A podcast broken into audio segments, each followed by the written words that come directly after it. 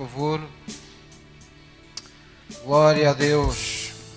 É isso que nós vimos aqui fazer ao domingo. Vimos glorificar a Deus. Ele é Deus, Ele é Senhor e nós vimos lhe prestar essa honra. Viemos aqui para lhe dizer que Ele está primeiro que todas as pessoas e que todas as coisas em nossa vida.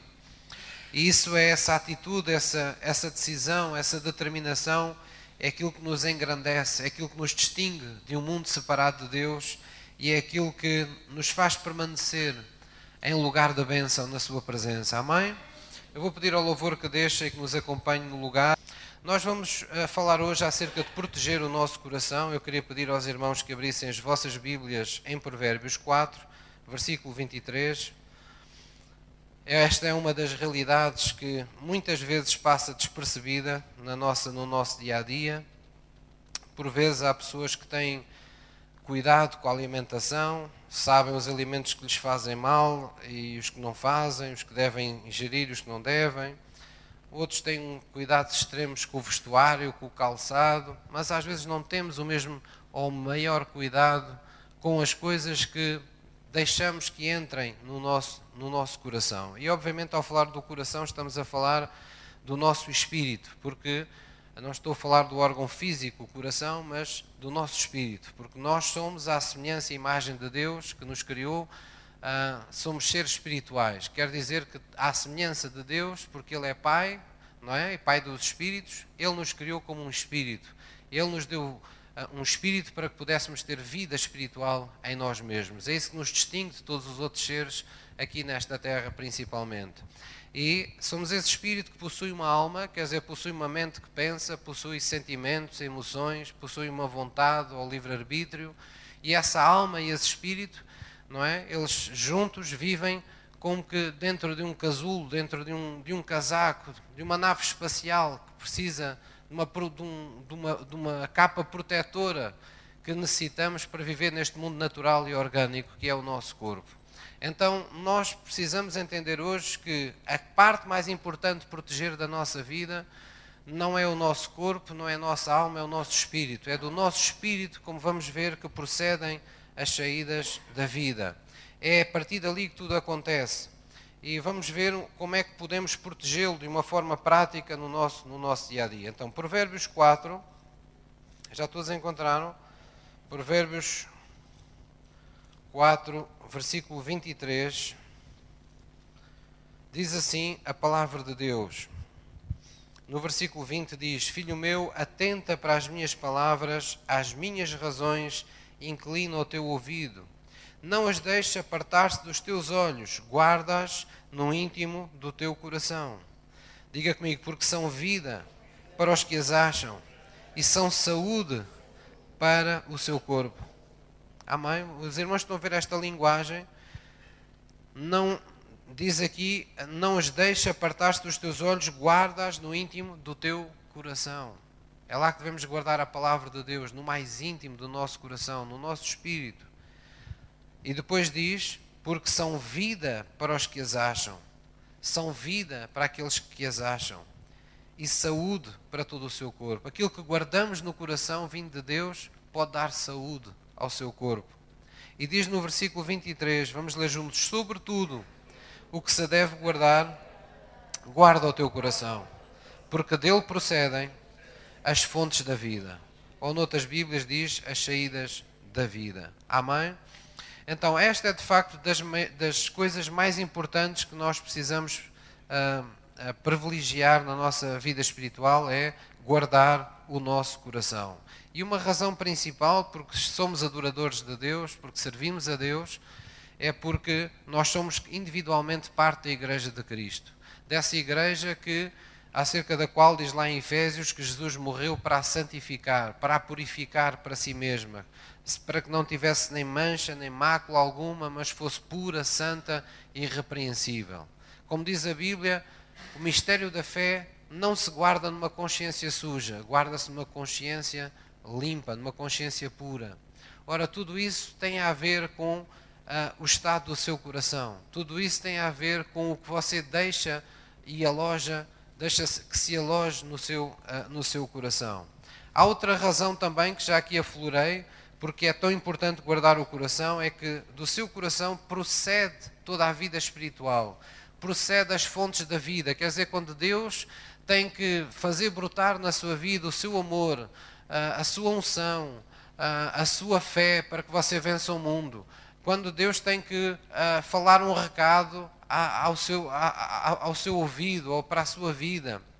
Quando há uma palavra marcante que Deus quer trazer a si, Deus vai se servir dessa porta de entrada, desse santuário que Ele criou, que é o seu espírito, o seu coração. A Bíblia diz: se alguém quer adorar a Deus, precisa saber que Ele é espírito. Então importa que o adorem em espírito e de verdade. Quer dizer, é mais importante percebermos que a adoração é com o coração do que com as palavras, ou com a boca, ou com uma grande voz, ou seja, com o que for que nós tenhamos para oferecer e que seja impressionável para as outras pessoas que nos rodeiam. É o coração, primeiramente, é dele que procede. Ele é o canal, ele é o ponto de contacto com, Deus, com esse Deus espiritual. É o nosso espírito. Então significa que nós precisamos privilegiar este, este lugar especial que nós temos. Amém? É aqui que nós temos comunhão, é aqui que nós nos alimentamos de Jesus para ter vida, é no coração. Quando nós dizemos com o coração se crê, não é? Com o coração se crê e com a, com, com a boca se confessa para a salvação, o coração tem que crer primeiro. Com o coração se crê. No espírito acontece primeiro. No espírito é revelado primeiro. Quando alguém diz, eu, pastor, agora eu compreendo agora eu entendo o que Deus me quer dizer. Significa que os olhos da sua fé, os olhos do seu espírito, foram abertos. Não foram os seus olhos físicos, foram os olhos do coração. A fé acontece quando os olhos do coração são abertos. Então, nós precisamos privilegiar isso. A Bíblia também diz que nesta vida que nós temos nova, neste novo e vivo caminho que temos com Cristo, o Espírito de Deus vai desejar, é a missão de Deus, é a vontade de Deus, ser Ele a dirigir-nos, ser Ele a conduzir-nos. Não é? Nós até temos hinos que, que enaltecem isso, para que Deus nos guie, para que Deus nos conduza, para que Deus nos dirija. Mas como é que Ele vai dirigir se nós não ouvirmos, se nós não atentarmos? Onde é que nós vamos distinguir a Sua voz? A Bíblia ensina que nós o distinguimos é no coração. É ali que Ele primeiramente testifica. Haverão muitas situações na nossa vida que nos deixarão dúbios, nos deixarão dúvidas acerca do que devemos fazer, do que devemos escolher, do que devemos decidir. Mas a Bíblia promete que o Espírito de Deus, o Espírito da verdade, virá ao nosso coração e testificará da verdade. Ele dará testemunho interior, ele dará uma forte intuição, ele dará um, um, um, forte aconchego, uma forte certeza que a gente não sabe de onde vem nem como ali apareceu, acerca daquilo que verdadeiramente devemos seguir na nossa, na nossa vida. Amém? Então tudo isto é importante. Agora põe-se a questão, mas vamos proteger o nosso coração de quê, pastor? Do que é que eu vou proteger o meu coração? Nós vamos proteger o nosso coração de tudo aquilo que contamine a, a, sua pureza e a sua santidade, tudo aquilo que ameaça a, a integridade emocional da nossa vida, tudo aquilo que ameaça a integridade espiritual da nossa vida. Nós vamos fazer, vamos ter esse cuidado no coração para que nada que nos suceda, nem nada que nos faça ou nos desvie da nossa intimidade com Deus e dos propósitos de Deus para a nossa vida. Isso é o mais importante. Portanto, é disso que estamos aqui hoje a falar, que precisamos de proteger o nosso coração. Vamos abrir em Efésios 5, Efésios 5, versículo 5.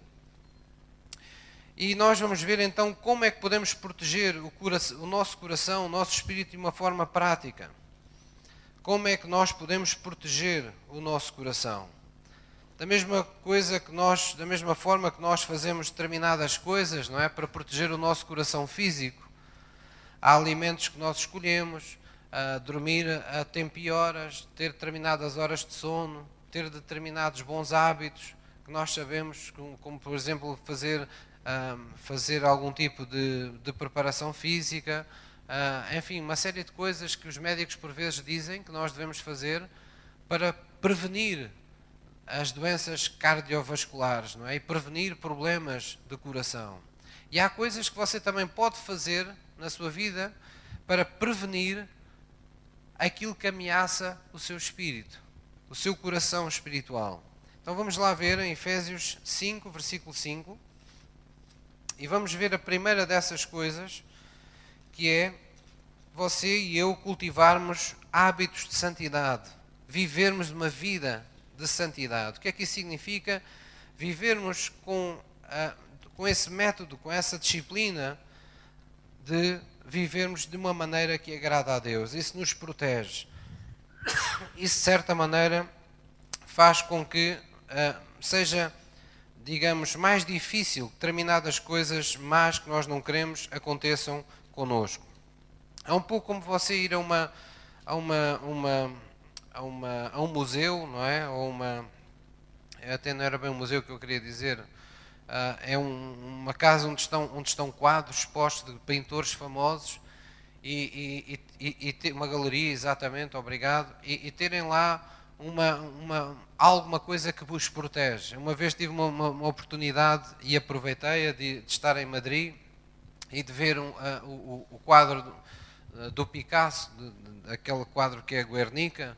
Eu nunca me passou pela cabeça que aquilo fosse tão grande. Aquilo é uma, é uma parede inteira, o quadro. Mas aquilo tem um vidro afastado e tem uma temperatura ambiente lá dentro. E nós estamos a uma distância ainda desse vidro para cá. E aquelas coisas estão lá para quê? Para prevenir, para que aquela obra se conserve por mais tempo. Então há coisas que você pode fazer para prevenir as coisas que adoecem a sua vida espiritual, para que o mal esteja mais longe de si. As pessoas nem sempre pensam nos benefícios da comunhão ou de, de encher o coração com a palavra de Deus, mas a verdade é esta: é quanto mais cheio de Deus você estiver, mais longe o diabo estará da sua vida, de uma forma simples. Há coisas de, malignas que só atingem aqueles que estão mais fracos e vulneráveis. E porquê é que estão fracos e vulneráveis? Porque muitas vezes foram negligentes. Deixaram as reservas, deixaram o seu coração na reserva acerca das coisas mais importantes de Deus. Deixaram a unção de Deus chegar à reserva, deixaram o amor de Deus atingir a reserva, não é? Como um depósito de combustível num carro. Então, em algum momento, você vai a acelerar, pensa que está tudo bem e de repente fica parado na sua estrada, fica parado no seu caminho. E depois diz coisas do género: Nunca pensei que isto me acontecesse, nunca pensei que isto pudesse a minha vida pudesse chegar a este ponto. Porque a algum momento você esqueceu-se de atestar o seu depósito. Então vamos ver em Efésios 5 que quando você se determina a viver em santidade, tudo se torna mais fácil na sua vida. E é por isso que há uma guerra tremenda na nossa carne para não vivermos em santidade. Efésios 5, versículo 5 diz assim: Porque bem sabeis isto, que nenhum devasso, ou impuro, ou avarento, o qual é idólatra, tem herança no reino de Cristo e de Deus. Ninguém vos engane com palavras vãs, porque por estas coisas vem a ira de Deus sobre os filhos da desobediência. Portanto, não sejais seus companheiros, porque noutro tempo erais trevas, mas agora sois luz no Senhor. Andai como filhos da luz porque o fruto do Espírito está em toda a bondade e justiça e verdade. Então, isto é uma, uma forma de nos alertar: é nós queremos ter o fruto do Espírito Santo sempre na nossa vida, então vamos andar em toda a bondade, em toda a justiça, em toda a verdade, porque mais provavelmente o fruto do Espírito Santo se manifestará na nossa vida. Depois diz: aprovando o que é agradável ao Senhor e não comuniqueis com as obras infrutuosas das trevas, mas antes condenai-as. Porque o que eles fazem oculto, até falar sobre isso, se torna mau, se torna torpe, se torna pecado. Mas todas estas coisas se manifestam sendo condenadas pela luz, porque a luz tudo manifesta. Por isso diz: Desperta, tu que dormes, levanta-te entre os mortos, e Cristo te esclarecerá. Às vezes as pessoas olham para isto e dizem: Levanta-te dentre os mortos. Mas Jesus está a falar para as pessoas que já morreram. Não, Jesus utilizava uma linguagem espiritual. Vocês lembram-se que um dia Jesus disse a um dos discípulos, não é? A quem ele a uma das pessoas que ele ia requisitar como discípulo, disse-lhe: Ah, deixa-me primeiro enterrar meu pai, eu depois vou seguir-te. O que é que ele disse? Jesus disse-lhe: Deixa os mortos enterrar os seus mortos, tu, porém, vem e segue-me. Então, para Jesus era claro que mortos não eram os que estavam debaixo da terra, mas eram os que estavam vivos na terra sem Deus. Eram tão mortos como aqueles que estavam debaixo da terra. Então, o que aqui está a dizer é algo semelhante: desperta tu que dormes, levanta-te dentre os mortos, levanta-te dentre as pessoas incrédulas que todos os dias te rodeiam, que não têm vida em Cristo, que não sabem que Deus é verdadeiro, que Ele existe, que se pode chegar à Sua presença, que se pode viver com Ele, que se pode viver debaixo da Sua graça uma vida completamente diferente. Não vivas como eles, desperta. Estás no mundo, mas não és mais do mundo, tu pertences a Cristo. Deus tem um favor imerecido sobre a tua vida, há uma graça sobre a tua vida, há um espírito disponível sobre ti que não está sobre o mundo, porque o mundo não o conhece nem o pode receber. Mas tu que crês, o recebestes, porque ele veio para viver e para habitar contigo. Esse espírito de verdade. Quem é que me está a entender? E diz no versículo 15: Portanto, vede prudentemente como andais, não como necios, mas como sábios remindo o tempo, porquanto os dias são maus. Por isso, não sejais insensatos, mas entendei qual seja a vontade do Senhor. E não vos embriagueis com vinho em que há contenda, mas enchei-vos do Espírito, falando entre vós em salmos, hinos e cânticos espirituais, cantando e salmodiando ao Senhor no vosso coração. Dando sempre graças por tudo a nosso Deus e Pai, em nome do nosso Senhor Jesus Cristo sujeitando-vos uns aos outros no temor do Senhor, naquilo que agrada a Deus. Sujeitem-se uns aos outros naquilo que agrada a Deus. Procura viver sujeito aos outros naquilo que agrada a Deus. Deus agrada-se que tu perdoes os outros. Deus agrada-se que tu sirvas com a tua vida aos outros. Deus agrada-se que tu os honres. Deus agrada-se que tu os suportes na tua fé. Então, tudo isto aqui fala de opções, fala de decisões que nós tomamos, escolhas que fazemos na, nossa vida. Diz: não, não, te.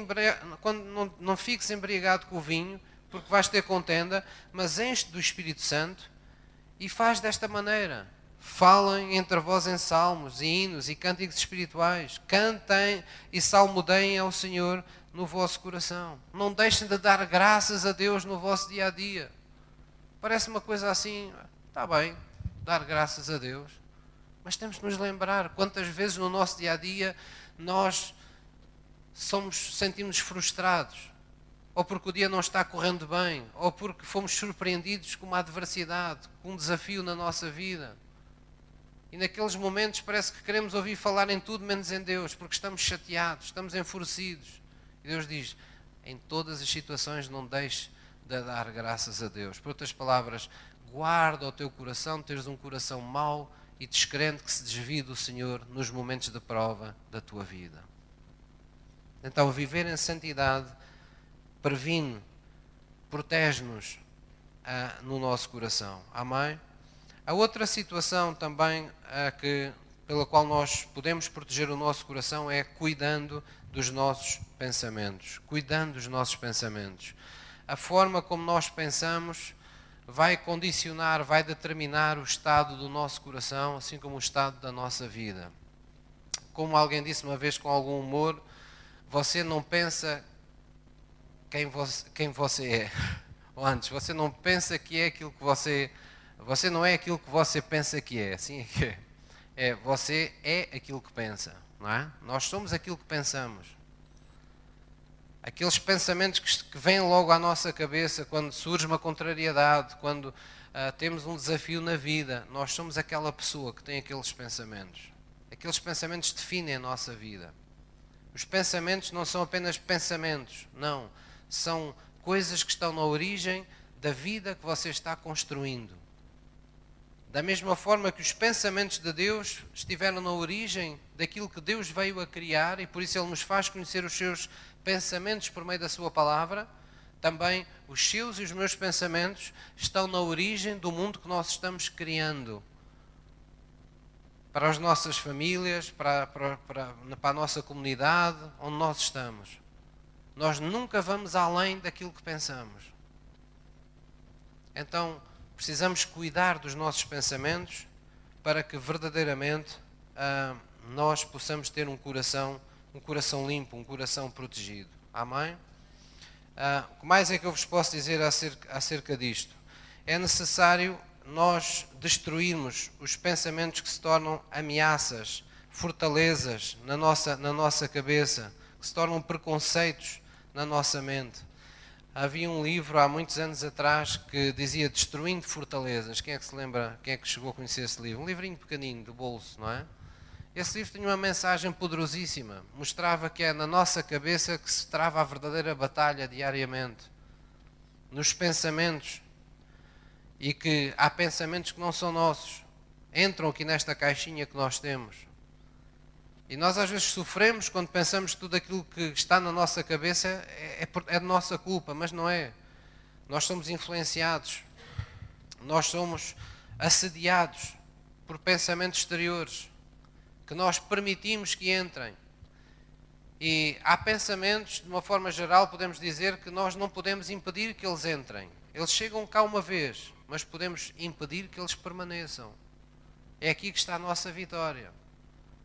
A nossa mente é um lugar comum a muitos pensamentos, mas eles podem vir, dar ali uma voltinha ou duas, mas só ficam se você os entreter, se você os aceitar. E qual é o grande o grande segredo espiritual disto é que todo o pensamento que é cogitado fica demasiado tempo na nossa mente, diz-se que nós estamos meditando em alguma coisa. Quando nós pensamos em demasia sobre uma coisa, isso acaba por ser como uma laranja que é espremida e há um sumo que corre para o nosso coração.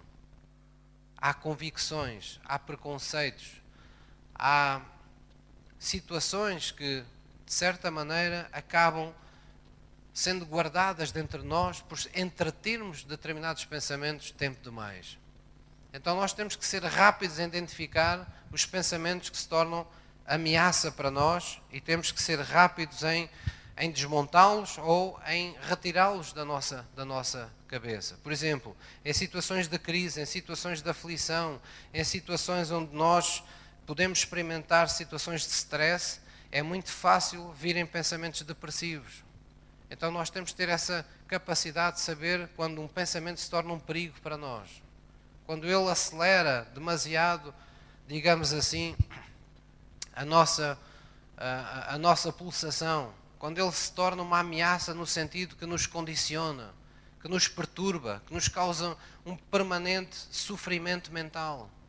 Então nós temos que procurar ajuda quando não conseguimos retirar esses pensamentos da nossa mente. Eles não podem ficar lá tempo demais. E é por alguns pensamentos desses ficarem tempo demais que há pessoas que, infelizmente, põem fim à vida em determinadas circunstâncias. Eu, no outro dia, vi um.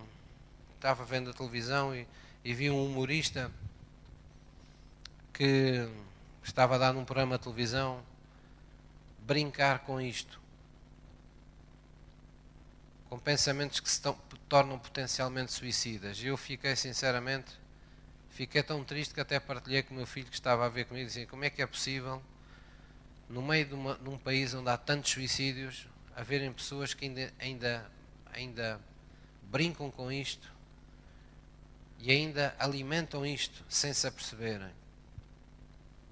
Nós temos de ter cuidado com aquilo que falamos, temos de ter cuidado com aquilo que, que, que expomos determinadas pessoas que estão à nossa volta, porque nem todos têm a mesma fortaleza, nem todos têm a mesma capacidade de lidar com determinados assuntos.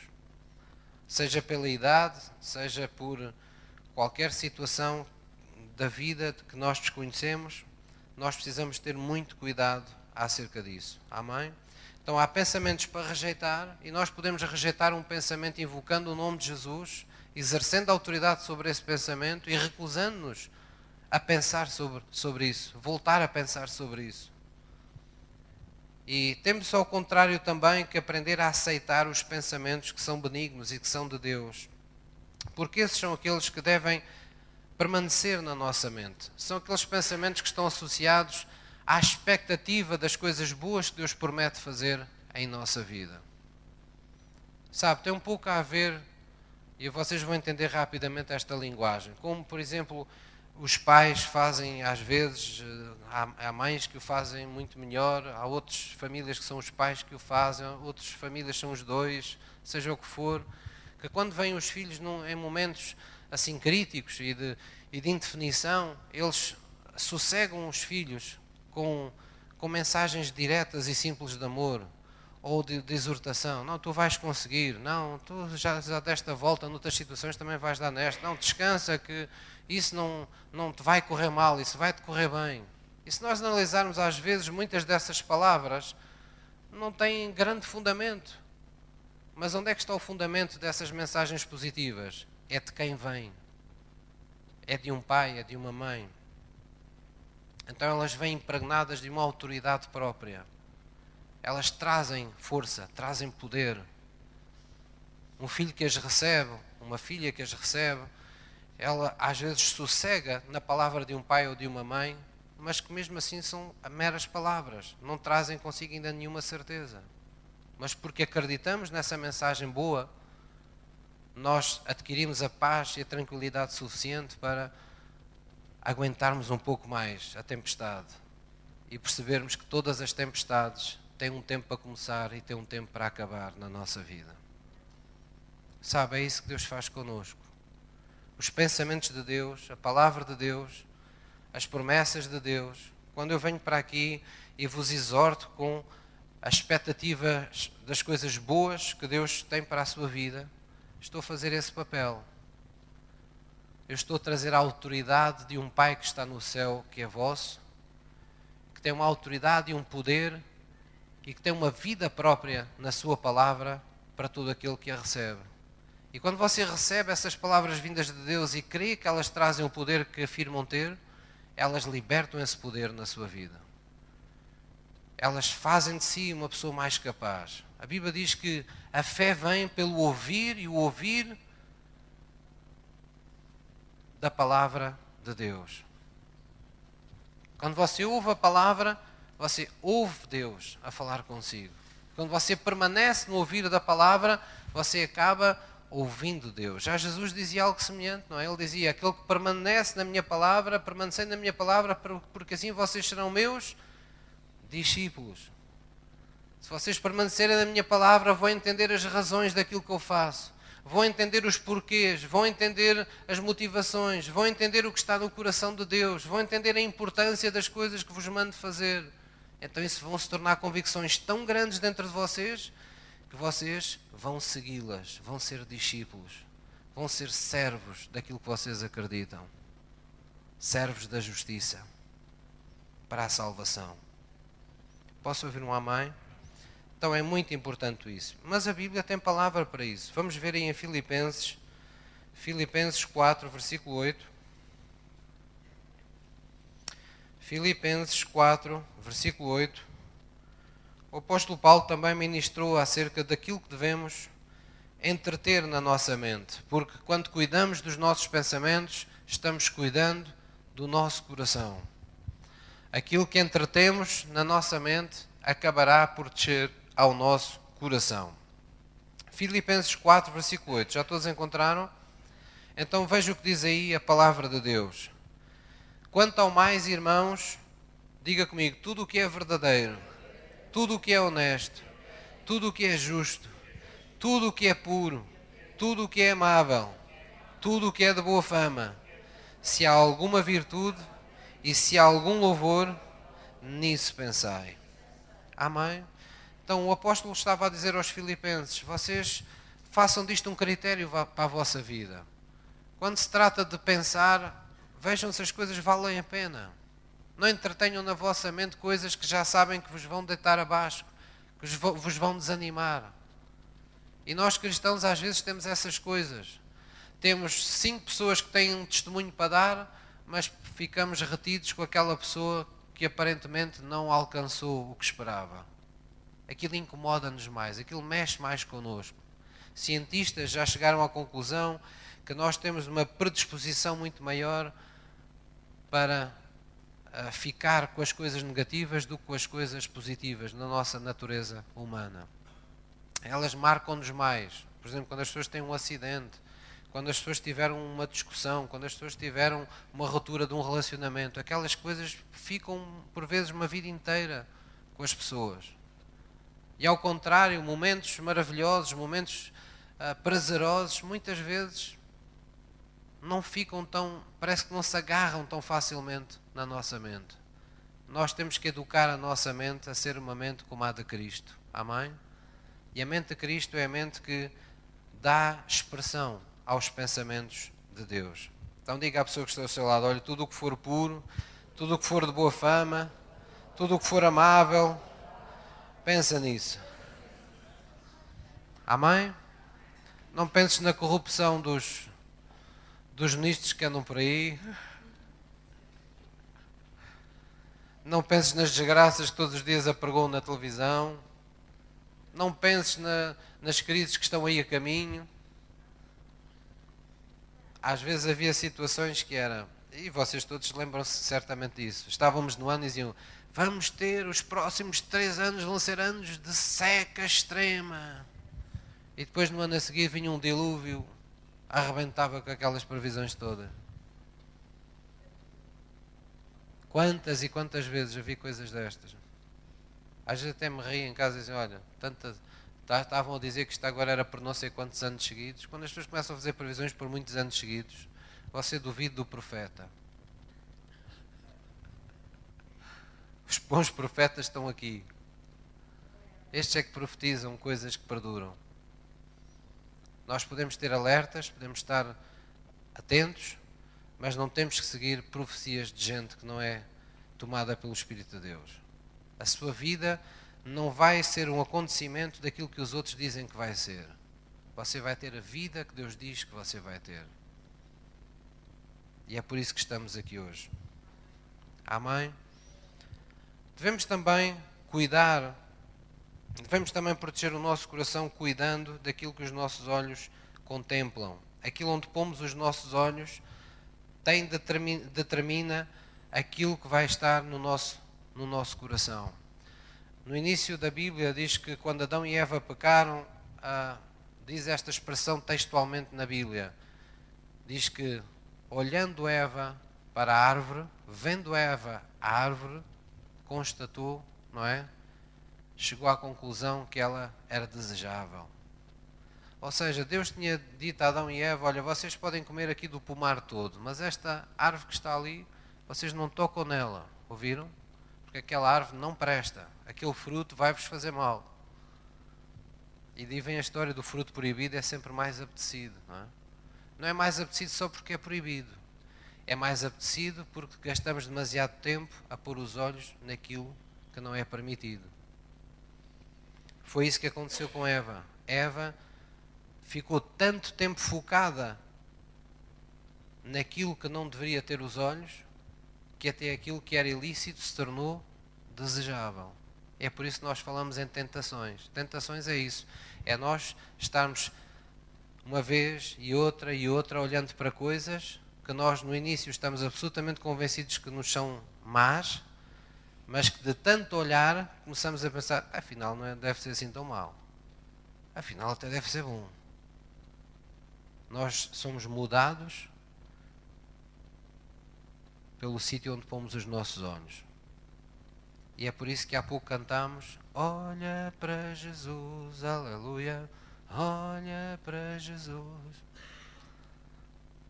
Tira os olhos dos problemas e olha para.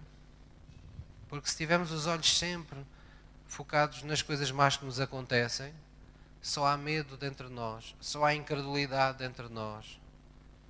Não há, não há fé nenhuma que nasça de você estar falando todos os dias nos mesmos problemas, de estar aumentando a dimensão dos seus problemas isso vai aumentar perturbação dentro de si, vai aumentar ansiedade dentro de si, mas não lhe vai trazer nenhuma salvação. A salvação só vem de Jesus. E olhar para Jesus, se ele não está aqui hoje, é olhar para a palavra. É olhar para a palavra. É olhar para as promessas de Deus. É procurar uma promessa que seja oposta àquilo que nos está a acontecer e colocarmos a nossa confiança naquilo pensarmos como seria a minha vida se isto que Deus promete me estivesse a acontecer. Sonhar com isso, imaginar que isso nos está a acontecer, que nem uma criança nos seus sonhos. A Bíblia diz que isso é espiritual, diz que como o homem se imagina, assim se tornará. Como a sua alma imagina, assim sua vida se tornará. As pessoas sempre perseguem aquilo que imaginam.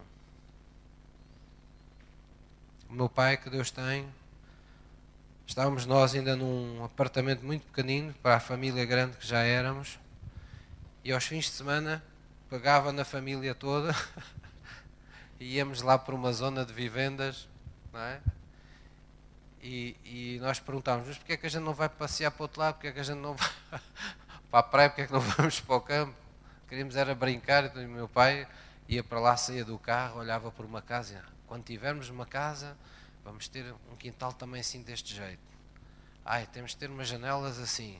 Passava-se, andava-se o carro mais um bocadinho. Esta, esta aqui é que tem a garagem no sítio certo. Ai, olha esta cor, olha esta cor da parede é tão boa. Ele e a minha mãe sonhavam com aquilo tudo. Ele tanto imaginou, ele tanto sonhou, que um dia veio a ter a vivenda que ele queria ter. Agora, não foi assim, não foi.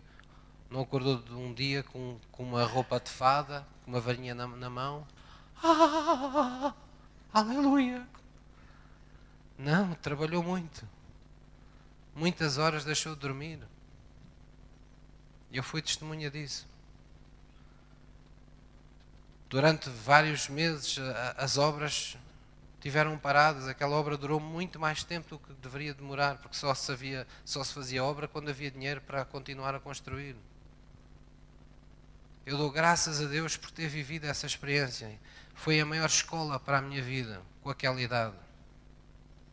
Mesmo tão pequenino, pode-se pensar: o que é que uma criança com 7 anos pode aprender de uma coisa daquelas? Aprendi tanto, irmãos.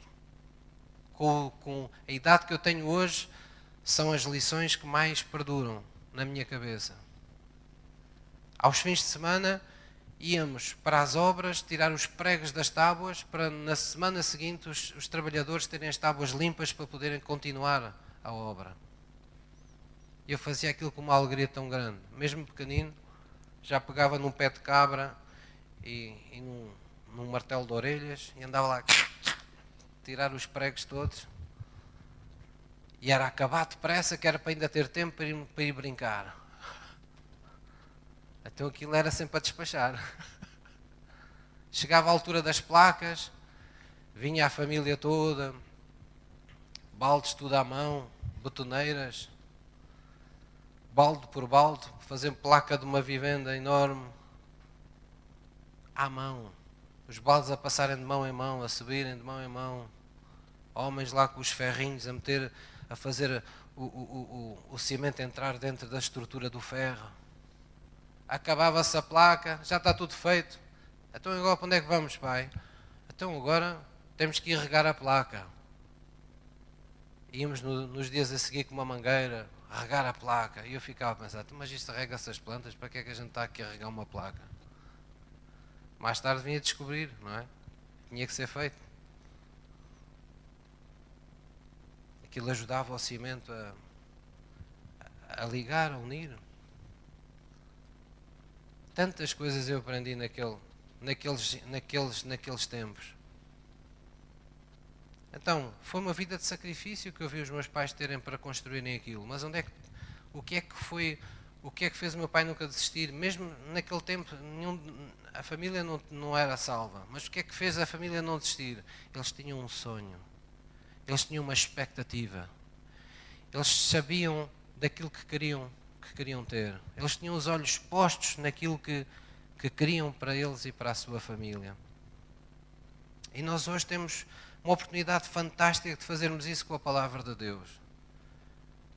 Os enfermos podem olhar para, para o facto de que Jesus já, de, já os declarou curados. Nós podemos olhar para os nossos mares vermelhos e podemos já imaginar que o caminho já está aberto e que podemos passar no meio dos nossos mares vermelhos.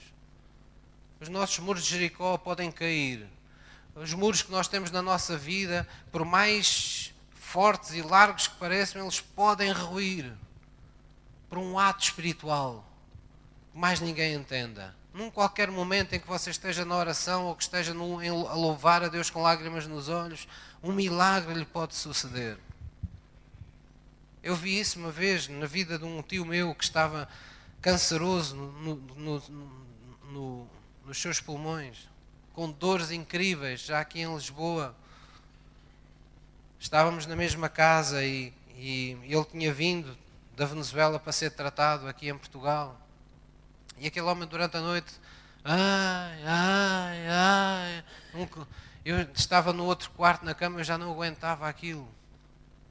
Os meus pais estavam no Algarve, eu estava, estava aqui, eu disse, não, eu tenho que fazer alguma coisa. Eu andava nos primeiros tempos na igreja ainda. E eu ouvia dizer, nos tempos, quando não sabes mais fazer, o que mais fazer, louva a Deus. E Ele abrirá um caminho. E eu pensava, puxa, eu tenho que fazer alguma coisa. Eu não posso deixar o homem assim.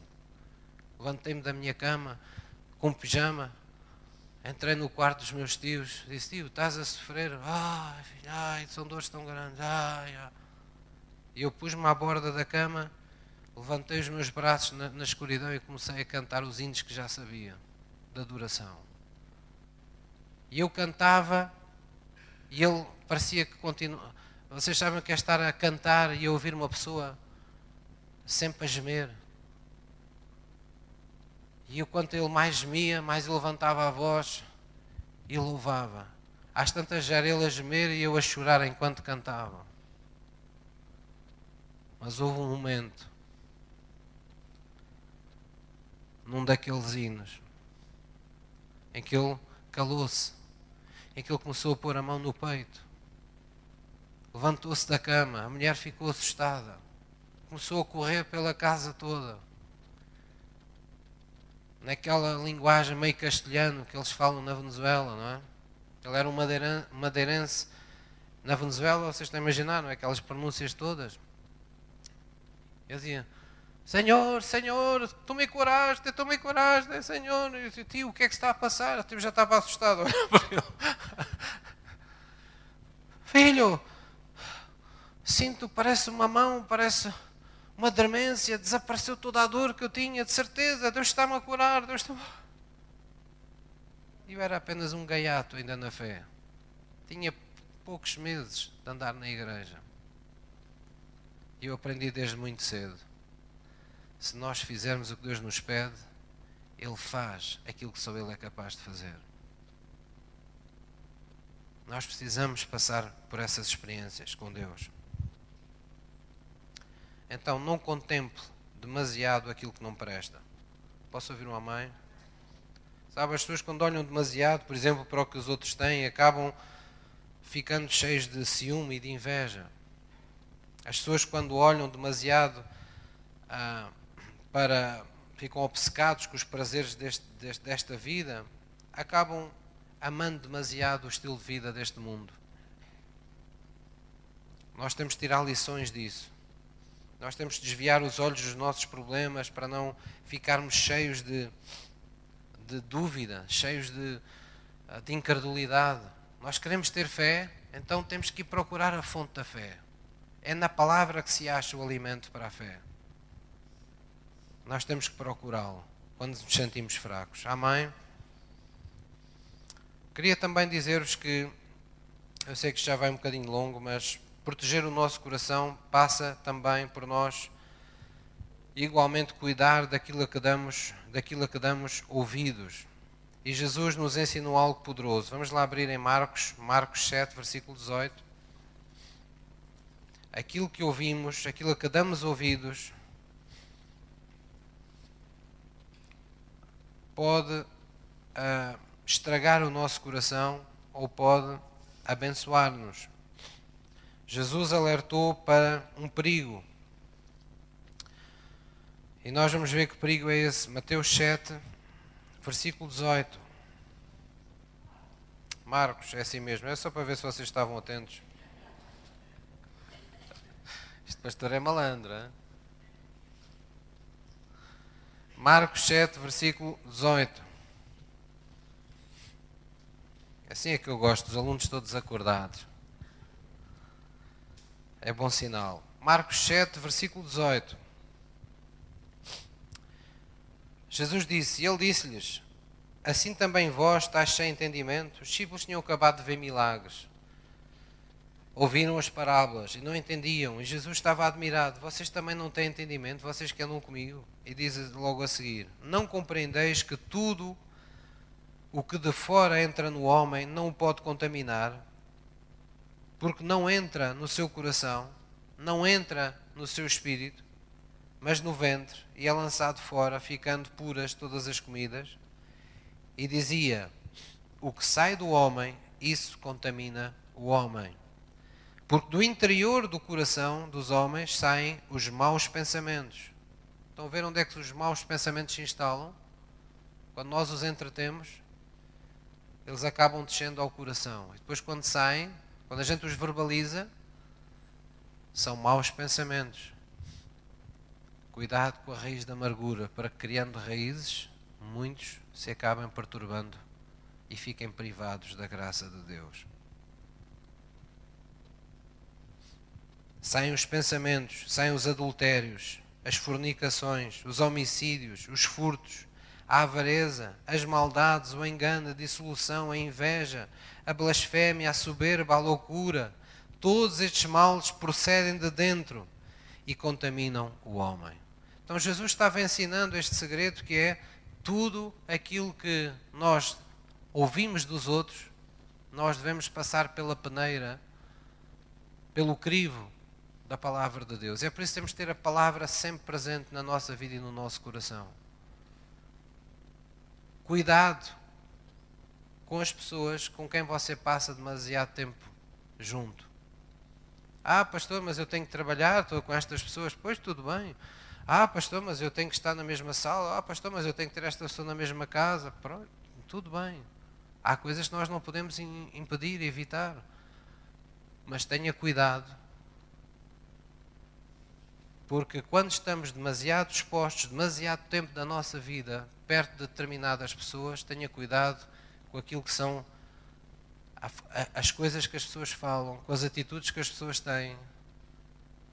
Porque se você está muito tempo junto a uma pessoa pessimista, você vai ser assediado sem se aperceber. As palavras dessas pessoas vão ser como que invasores silenciosos da sua alma.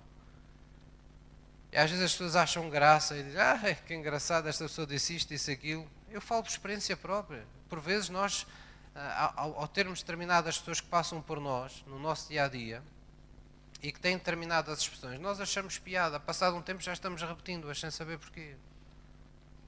Nós não queríamos, mas elas entraram de alguma maneira. À socapa, entraram na nossa alma. Ou porque lhes achámos graça, ou porque uh, eram tão diferentes das palavras de outra pessoa, mas elas entraram. E nós damos às vezes conta falando coisas que outras pessoas falam. Tendo pensamentos que outros tiveram. Temos uma conversa com alguém que nos diz uma meia dúzia de disparados, passado uns tempos estamos a repetir esses disparados a outra pessoa. Cuidado com as más atitudes, cuidado com as más influências, porque o que sai do coração dos outros é aquilo que o pode contaminar a si também. E essas coisas vêm por onde? por aquilo a que damos ouvidos. Não é pelas coisas que ouvimos, é pelas que damos ouvidos. Há muita coisa que a gente ouve, mas que entra a 100 e sai a 200. O problema é aquelas coisas a que nós damos ouvidos. Porquê? Porque são coisas que às vezes interagem com realidades da nossa vida e por qualquer motivo ficam lá. Então a Bíblia diz que nós temos de ter cuidado com aquilo a que damos ouvidos. Amém? Diga à pessoa que está ao seu lado: olha, tem cuidado com aquilo a que dás ouvidos. Amém?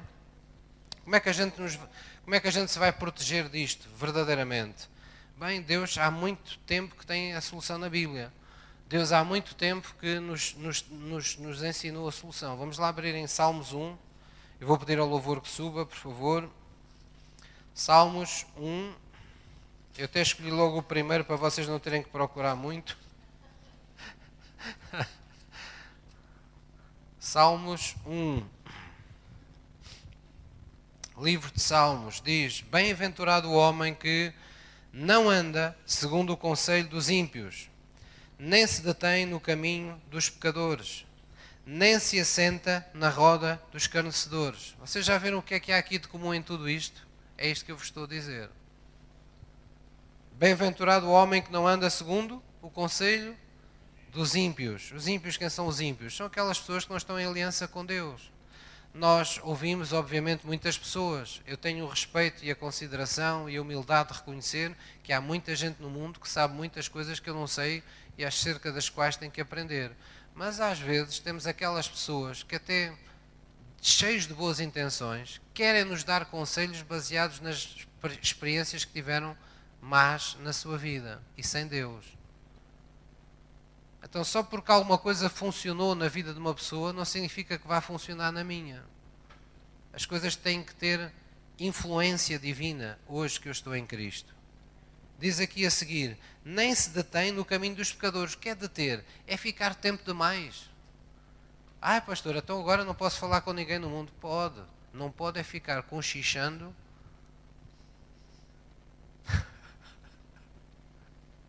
Samuel percebeu. Não pode é ficar conchichando com os outros sobre a vida, por exemplo, dos vizinhos todos lá do prédio. Não se detenha no caminho dos pecadores. A gente pode parar, pode ter uma palavra. Eu, eu sou uma pessoa que falo com toda a gente, sou conhecido de toda a gente, não, não sou pessoa de ficar, de ficar calado e de não me dar a conhecer. Mas ninguém, ninguém me vê estar entretido com coisas que eu sei que não prestam, a falar com as pessoas. E depois diz: Não se assente na roda dos escarnecedores. Na roda dos, dos que escarnecem, não se assente nessa roda.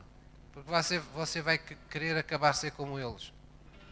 Mas diz qual é a solução. Antes, em vez disso, tem o seu prazer na lei do Senhor. Bem-aventurado é o homem que não faz estas coisas, mas que tem prazer na palavra de Deus. Medita de dia e de noite. Pois será como a árvore plantada junto a ribeiros de águas a qual dá o seu fruto no seu tempo, e as suas folhas não cairão, e tudo quando fizer prosperará. Amém? Então, qual é o segredo que Deus nos ensina há muito tempo? É ter comunhão com Deus pela manhã. Porque amanhã? Às vezes as pessoas dizem, ah, pastor, mas pode ser noutra hora do dia. Claro, se você não consegue ter de manhã, mais vale ter noutra hora do dia. Às vezes amanhã para uns é madrugada. Não é às sete da manhã, às vezes é uma da manhã. Não tem problema. Mas o que é importante é que você compreenda o princípio. O princípio é estar com Deus antes, antes de ir para o mundo. Ser influenciado por Ele antes de estarmos diante da influência de um mundo sem Deus. Porquê? Porque você foi escolhido para ser um influenciador, não para ser uma pessoa influenciável. Você foi escolhido para ser luz, não para ser trevas para os outros. Então, para nós termos uma bênção para os outros, nós temos que estar cheios de Deus, nós temos que ter o recado de Deus no nosso coração, nós temos que estar bem com a nossa alma, nós temos que estar pacificados connosco próprios e diante de Deus, com o nosso coração não apenas acertado, mas estarmos numa boa, numa boa, como se dizem, dizem os jovens, não é? Numa boa vibe, não é? Numa boa onda.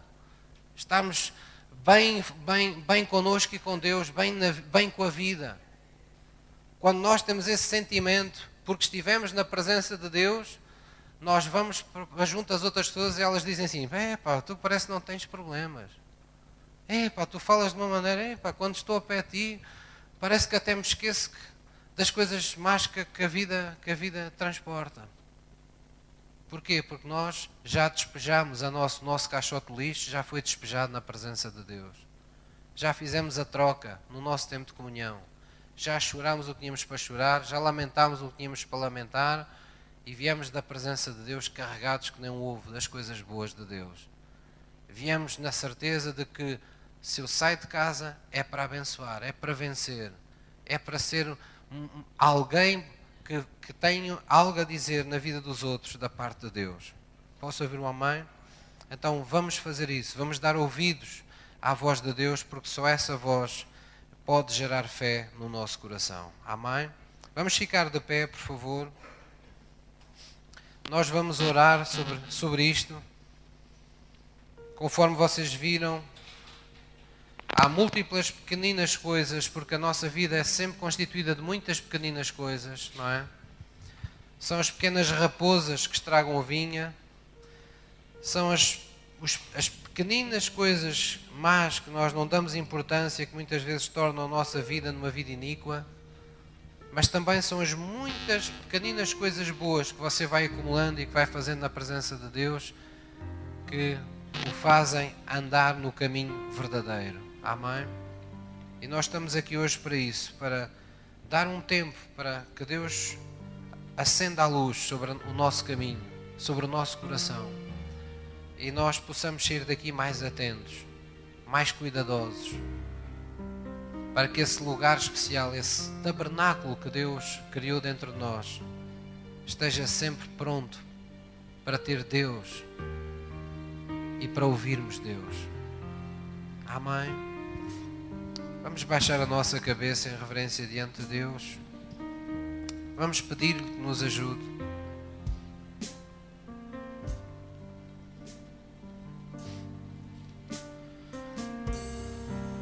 David, num salmo conhecido, pediu a Deus: Senhor, sonda-me, ó Deus, conhece o meu coração, prova-me e conhece os meus pensamentos, e vê se há em mim algum caminho mau e guia-me pelo caminho eterno. Vamos fazer esta oração na presença de Deus. Vamos dizer, querido Pai, eu venho à tua presença no nome de Jesus. E eu te peço nesta manhã, sonda-me, ó Deus, e conhece o meu coração. Prova-me, Senhor. Conhece os meus pensamentos. Vê se há em mim algum caminho mau e não me deixe de guiar no teu caminho eterno. Ajuda-me a proteger o meu coração, Senhor. Ajuda-me a cultivar uma vida de santidade cuidando dos meus pensamentos, ajudando-me a olhar somente para as coisas que tu nos colocaste como promessas, como expectativas, como visões das coisas boas que nos irias fazer. Ajuda-me a dar ouvidos à tua voz pela manhã. Eu quero que sejas a pessoa mais me influencia. Vem abençoar-me. Vem encher-me mais e mais de Ti. Para que cheio de Ti, Senhor, cheio do Teu amor, eu tenha a força para não ceder a nenhum ressentimento, a nenhuma mágoa, a nenhum rancor, a nenhuma traição, a nenhum mau sentimento causado por terceiros. Vem encher-me, Senhor com a tua unção. Vem encher-me com o teu amor, para que eu não duvide um só instante que tu podes todas as coisas na minha vida e que estarás trabalhando a meu favor, conforme prometes, todos os instantes da minha vida, em nome de Jesus. Glória a Deus por isso. Vamos adorá-lo com este hino. Vamos fazer deste hino a continuação da nossa oração. Vamos pedir que o Espírito de Deus seja Ele a tornar mais fácil para nós esta obra. Tudo se torna possível, mesmo aquilo que nos parece impossível, quando é o Espírito de Deus que nos, que nos guia. Ele torna as coisas complexas simples. Ele torna as coisas que não eram conhecidas como reveladas. Mas nós temos que lhe dar lugar. E é mais simples do que nós pensamos. Não precisamos de estudar muito, não precisamos nos esgotar a pensar no número, no ser em número de coisas. Todas estas coisas que eu vos falei foi para lhes dar vida no seu coração e no meu coração. Mas é o Espírito de Deus que as irá lembrar quando forem necessárias. Quando nós orarmos, nós selamos estas palavras no nosso coração e quando passarmos para uma situação que tenha interferência com esta mensagem, o Espírito de Deus vai relembrar qualquer coisa que você aqui ouviu. Ele vai relembrar: olha, lembras-te? Não ponhas os olhos nisso. Olha, lembras-te? Não guardes esse pensamento. ele vai, vai ser destrutivo para ti. Rejeita esse pensamento. Olha, lembras-te do que ouviste? Enche o teu depósito de fé. Corre para a presença, para a minha presença agora. Vem encher-te mais de mim. Espírito vem, Senhor, a pulsar-te das nossas almas, Senhor, neste dia. Vem dirigir-nos, Senhor. Vem sinalizar em cada um de nós e para conosco próprios, Deus, aquelas coisas que precisam mudar, Senhor. Vem trazer a tua paz, essa paz que é o sinal de que o teu poder está em operação sobre a nossa vida. Vem trazer essa paz aos nossos corações inquietos. Mas nós reconhecemos, Senhor, que operando tu, nada que nos venha fazer mal prospera. Nada que esteja no nosso caminho para nos destruir, para nos afrontar, poderá ter qualquer tipo de sucesso. Pois tu és o Senhor dos exércitos. Tu és o Deus que dá a vitória em todas as batalhas ao seu povo. E nós te agradecemos porque a nossa guerra hoje não é contra a carne, não é contra o sangue, não é contra pessoas, mas é contra todo o mal, é contra todo o demónio que se levante no nosso caminho. E acerca disso está escrito, Senhor, que já Jesus Cristo se manifestou para destruir todas as obras do diabo em nossas vidas.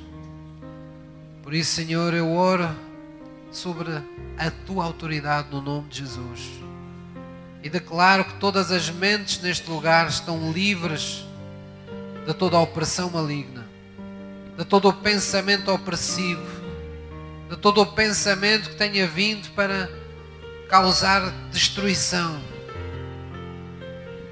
para trazer desânimo, para incubar qualquer tipo de enfermidade. Em nome de Jesus, eu repreendo esses pensamentos, eu repreendo esse assédio mental na vida de cada um destes meus irmãos em Cristo, hoje aqui presentes, no nome de Jesus. Em nome de Jesus. E Pai, faz-nos despertar para ouvir a tua voz. Senhor, que aqueles que por qualquer motivo já não ouviam a tua voz há imenso tempo, que eles possam ouvir-te de novo. Quando estiverem em contacto com as Escrituras, quando estiverem em louvor, quando estiverem salmodiando, cantando ao Senhor, quando estiverem em silêncio na tua presença, testifica, Senhor Santo Espírito. Fala ao teu povo, dirige-nos, traz direção àqueles que a procuram, dá certezas àqueles que têm vivido em dúvida atrás de dúvida. Estabelece esse teu trono de integridade no coração de todos, Deus, nesta manhã. Em nome de Jesus. Em nome de Jesus. Amém. Quem é que crê que o Espírito de Deus está a fazer essa obra? Glória a Jesus. Podemos nos sentar, por favor.